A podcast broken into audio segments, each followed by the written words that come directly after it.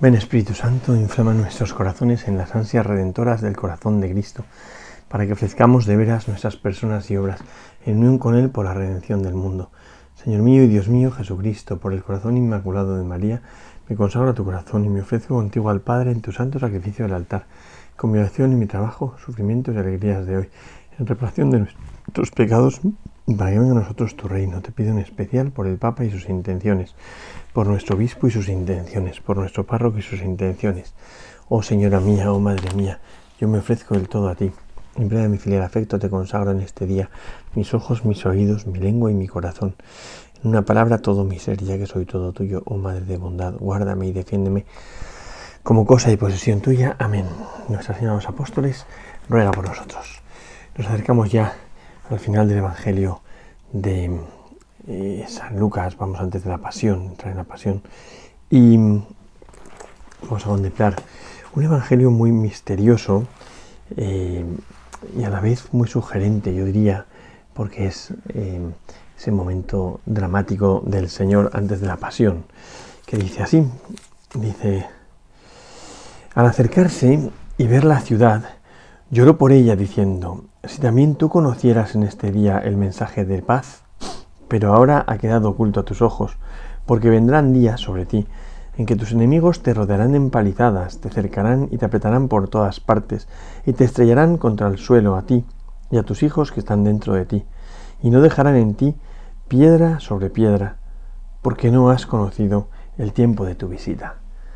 Es una, lo que se llama pues, el llanto de Jesús sobre Jerusalén. De hecho, tan impactante es sobre todo para la comunidad, para la primitiva comunidad, pero en general, ¿no? Tan impactante es que ha quedado eh, eh, inmortalizado en un santuario que hay en el Monte de los Olivos, que se llama el Dominus Flevit, el lugar donde el Señor lloró, que conmemora este pasaje y el otro un poquito más adelante, donde dice Jerusalén, cuántas veces he querido reunir a tus hijos como la gallina creo que reúne a los pollitos bajo las alas, y no habéis querido.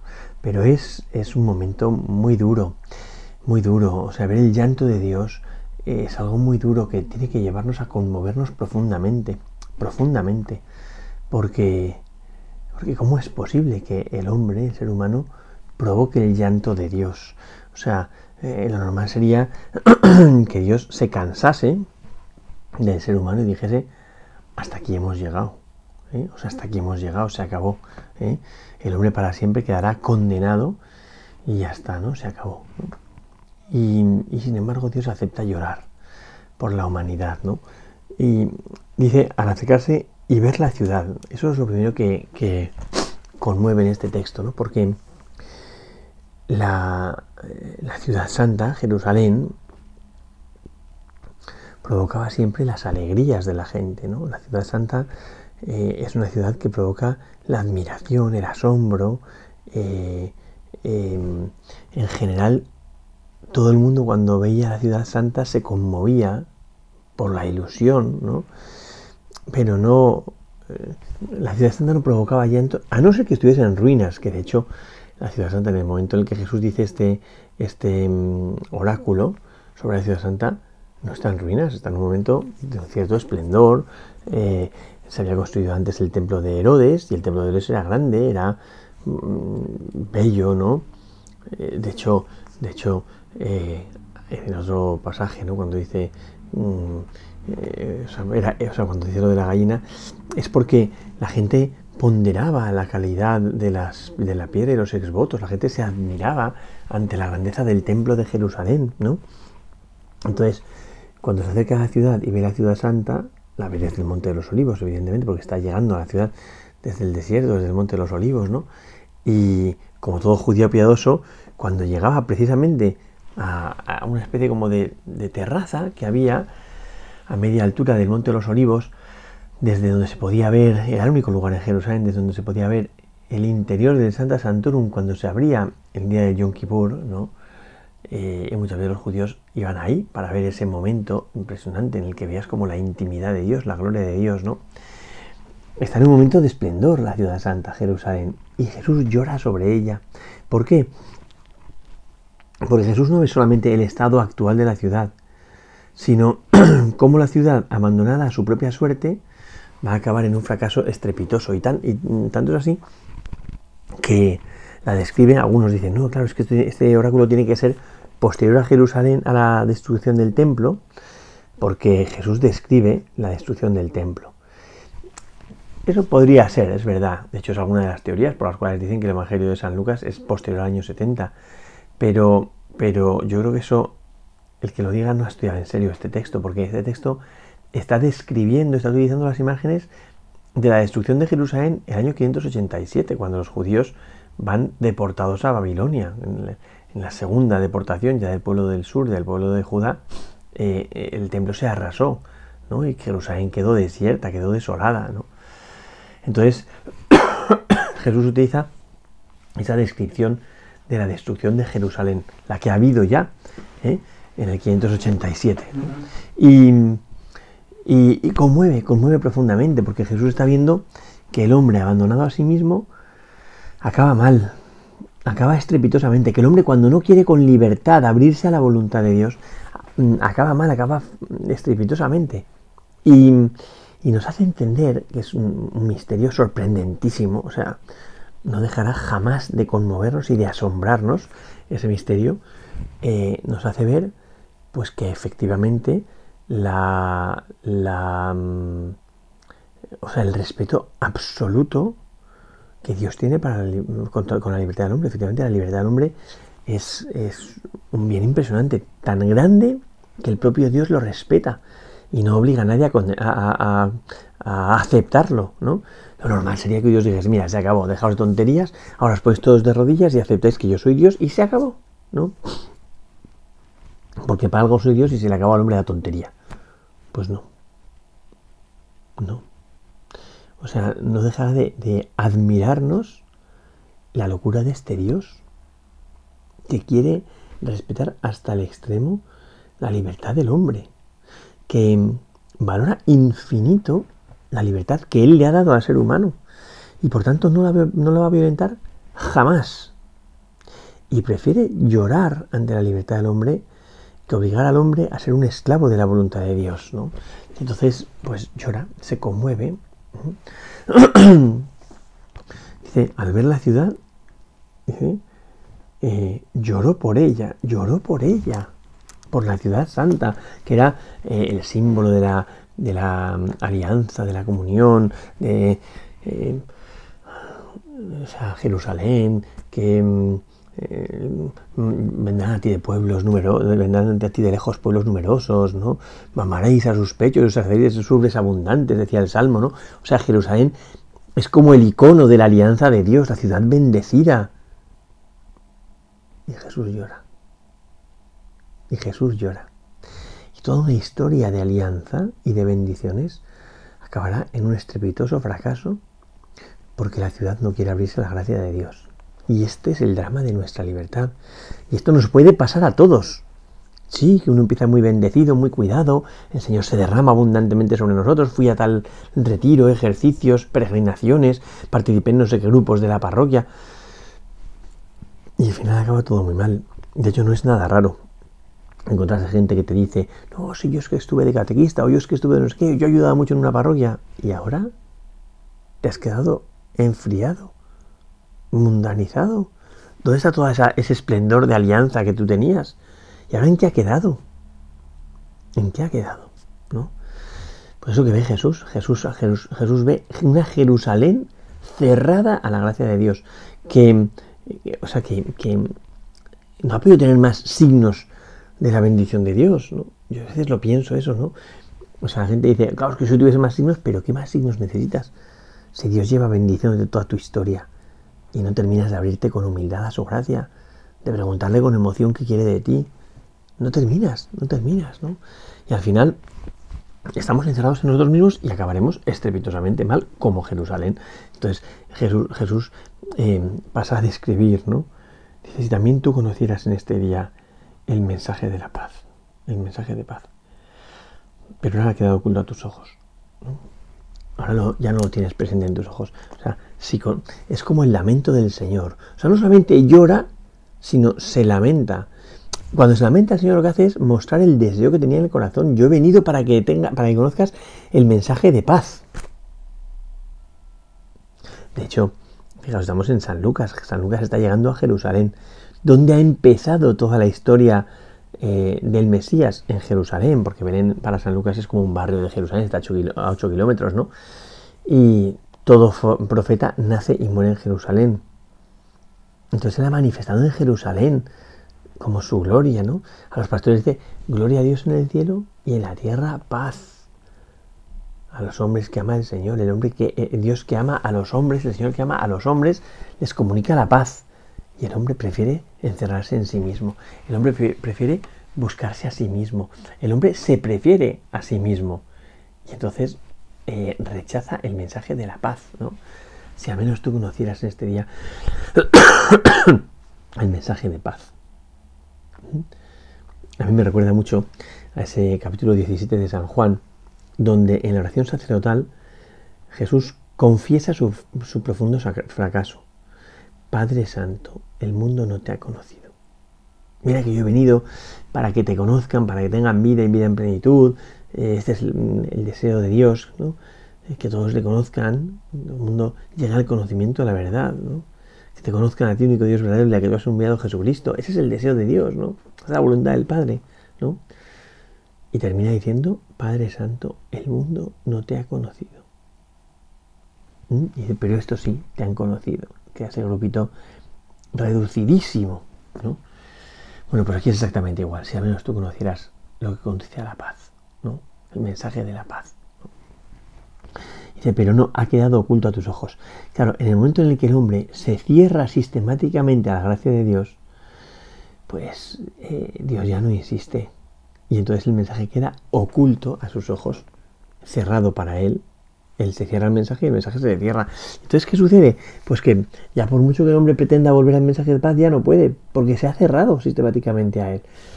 Porque no quiere el hombre, ¿no? Entonces, Dios no obliga Dios no es insistente, venga, por favor, venga, acepta, venga. Dios no obliga. Queda ofrecido, ahí está ofrecido, pero ya está. Por eso ahora ha quedado velado a tus ojos. Ya no eres capaz, fijaos lo que significa este ha quedado velado a tus ojos. Ya no eres capaz ni siquiera de reconocerlo. Porque te has ofuscado tanto cerrándote a la voluntad de Dios y, gastándote o desgastándote o desviviéndote por las mediocridades del mundo que has adulterado tanto tu gusto que ya no eres capaz de distinguir y de reconocer el mensaje de la paz, ¿no? Entonces, es como, em, ahora ya te conformas con cualquier cosa, ¿eh? Ya es basura lo que comes y, y, te da igual, ¿no? porque no eres capaz de reconocer el mensaje de paz, que es tremendo esto, ¿eh? O sea, uno que ha tenido experiencia de Dios, que ha saboreado el misterio de Dios, que ha disfrutado con Dios, cuántos sacerdotes consagrados y hasta obispos abandonan el ministerio y por dedicarse a las cosas del mundo, como el hijo pródigo, acaban sirviendo en lo más bajo de lo más bajo de lo más bajo y saboreando lo más bajo de lo más bajo de lo más bajo. Y llega un momento en el que se incapacitan para saborear lo bueno. Es tremendo, ¿eh? Es tremendo. Porque se cierran a la voluntad de Dios. No digo yo que todos, evidentemente, ¿no? Pero se cierran a la voluntad de Dios, ¿no? Y por eso dice, ahora queda oculto a tus ojos. Por eso vendrán días sobre ti en que tus enemigos te podrán. Por haber echado a Dios, que es la fuente de tu fortaleza, por haber expulsado a Dios, que es la garantía de tu eh, eh, intangibilidad, de, es la garantía de ti, ¿no? Por haberlo apartado de ti, has quedado a merced de tus enemigos has quedado a merced de, quienes vienen a combatirte, ¿no? por eso dice, vendrán días, utiliza las imágenes esas que decíamos de la caída de Jerusalén en la época eh, de Babilonia, ¿no? de Nabucodonosor, cuando entra en el templo y lo profana, ¿no? Dice, vendrán días sobre ti en que tus enemigos te rodearán de empalizadas, ¿no? Se te acercarán y te rodearán, te aislarán, ¿no? Te rodearán de empalizadas. Te cercarán y te apretarán por todos, por todas partes. O sea, eh, te van a ir estrangulando. ¿Por qué? Porque no has querido abrazarte a quien te da la plenitud, a quien te da la salvación, ¿no? El enemigo puede contra ti, ¿no? Y te estrellarán contra el suelo a ti y a tus hijos que están dentro de ti. y no dejarán en ti piedra sobre piedra, porque no has conocido el tiempo de tu visita. no dejarán en ti piedra sobre piedra, es muy impactante. Cuando uno va a Jerusalén y ve las ruinas del templo de Jerusalén y se acuerda este de esto de no quedar de ti piedra sobre piedra. Esa calidad de las piedras, esa belleza de los exvotos que tanta gente contemplaba y que ponderaba y decía, qué maravilla este, este pueblo, esto de Jerusalén y tal, ¿no? Y de Jesús, no quedará en ti piedra sobre piedra. Es fuerte esto, porque al final lo que viene a decir es, no pasa nada, si tú abandonas al Señor y el Señor no puede ser tu seguridad cuando Él está deseándolo, pero no le dejas porque le has expulsado de tu propia vida, entonces tus enemigos se harán fuertes contra ti, ¿no? Y, y a ti no te queda la salida, te estrellarán en el suelo, con el suelo a ti y a tus hijos dentro de ti porque no has conocido el día de tu visita, ¿no? O sea, eh, te están como, como estrangulando, estrangulando, ¿no? Porque no has conocido el día de tu visita, porque el Señor está viniendo a ti a ofrecerte la plenitud, a ofrecerte la felicidad. Tú no has querido. Y tú no has querido. Y es el misterio, iba a decir tremendo, casi diré terrorífico, de la libertad del ser humano, que, que Dios respeta absolutamente, que Dios no quiere jamás violentar. Eso que dice la sentencia teológica, ¿no? Dios que te creó sin ti, no te salvará sin ti. Porque Dios no quiere imponerte. Eso, eso significa la, posibilidad, posibilidad, de la existencia del infierno. O sea, Dios no puede imponerte eh, la salvación, tiene que aceptar la posibilidad de que tú no quieras estar con Él. y eso es un misterio que nunca terminaremos de entender nunca terminamos de entender. Gente claro, pues si Dios es bueno, pues me tendrá que dar el cielo. Precisamente porque es bueno, no me obliga a ir al cielo. Un misterio. Un misterio. Precisamente porque es bueno, eh, respeta, respeta exquisitamente la libertad del hombre. Entonces sí que se puede decir eso de que la omnipotencia de Dios termina donde empieza la libertad del ser humano. Esto es tremendo cómo Dios ha querido hacer eso, no nos entra nunca en la cabeza. Y, pero, pero, a pesar de respetar de manera exquisita la libertad del ser humano, no deja de, de afectarle lo que el hombre haga respecto de él. No deja de afectar el comportamiento del hombre. ¿Por qué? Pues porque, como dice el Papa Benito XVI Deus Caritas, es porque Dios es amor y siente pasión por cada uno de nosotros, siente un deseo de amor por cada uno de nosotros. siente un deseo de compartir una relación de amistad con cada uno de nosotros. O sea, Dios ha querido en su amor hacerse vulnerable a nosotros. Y eso, eso claro, nos cuesta mucho entenderlo, que Dios es impasible, pero no incompasible. ¿Qué quiere decir eso? Pues que por el amor que nos tiene ha querido compadecerse de nosotros, ha querido que su felicidad quede vinculada a nuestra respuesta. Entonces mi vida le llega al alma al Señor, me guste o no me guste. Y por eso Jesús llora ante Jerusalén, porque no le queda otra opción. Esto también es una cosa que yo a veces les digo a los padres, ¿no? Cuando me dicen, padres, que ya no sé qué hacer con mis hijos. Yo les digo, llorar. Ya está, como el Señor. De la manera que si no te conviertes ponderando la gravedad de tus pecados y la bendición de lo que se te ofrece, por lo menos conviértete viendo las lágrimas de un Dios que llora por ti. Conviértete viendo las lágrimas de un Dios que te quiere. De un Dios al que no le eres indiferente de un Dios para quien tu vida queda vinculada para siempre a Él, de tal manera que, no podemos ya apartarlo. No podemos ya apartarlo. Dios ha querido quedar como eh, totalmente enganchado a nuestra vida, porque nos quiere. Entonces le conmueve, le revuelve, le, entristece que no hayamos querido eh, reconocer eh, el tiempo de su visita. O sea, cuando Dios ha venido a buscarte a ti, a rescatarte a ti, establecer contigo esa alianza preciosa de amor. Dios que ha venido como eh, a, restaurar la amistad del paraíso.